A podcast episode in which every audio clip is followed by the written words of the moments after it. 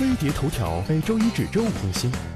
最近，号称史上尺度最大的反腐剧《人民的名义》播得如火如荼，连剧里一心只为 GDP 的耿直市长都被玩成表情包发遍朋友圈，老少咸宜，而且好评无数。刚开播就拿下了九点一的豆瓣高分，热播两周后评分依旧坚挺。《人民的名义》到底凭啥蹿红？《人民的名义》乘着反腐春风，让反腐题材强势回归影视圈，成为大 IP 剧时代的一股清流。他把暴力强拆、官商同谋、官匪勾结、裙带关系的敏感话题一股脑端上屏幕，披露的官员最高涉及到副国级，辛辣台词更是让人拍案叫爽。前无古人的创下，中国电视之最敢讲，用大尺度收编着无数真爱粉。题材好，还要讲得好，剧本自然是关键。为了讲得真，编剧踏入铁窗，采访了多名落马的大老虎，把高级。干部的工作、生活状态摸得透透的，剧中贪官们几乎都能在现实中找到原型，细节处理更是处女座附体。没收赃款时，全国点钞比赛获奖者亲自上阵，上演花式点钞，上下评级之间规规矩矩的称呼模式也堪称范本级的存在。观众成了自来水，四处安利。除了剧本好，演员阵容也是杠杠的，四十多位知名实力派演员，平均年龄近半百的老戏骨们集体尬戏，让看腻了小鲜肉演技的观众拍手叫好。而在豪华阵容下，演员们的总。片酬却只用了四千八百万元，还没大 IP 剧男女主角俩人的片酬高。剧组留出更多的钱用在电视制作上，质量甩了雷剧几条街。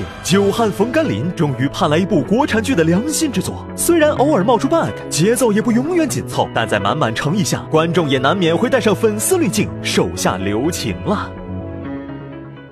大陆反腐剧《人民的名义》描述一位国家部委的处长受贿上亿，检方跟贪官大斗法，现场清点赃款，多台点钞机同时工作，一段出神入化的花式点钞更令人大开眼界。点钞人员只用一根手筹，像小鸡啄米般点钞，除了一指禅的方法，还有帅气的手挥琵琶式点钞，引起韩国媒体关注，请专家示范。用五个手指同时在点钞。五个手指点完以后计数计一，每一次你点了多少下，然后乘以五，就是一共是点了有多。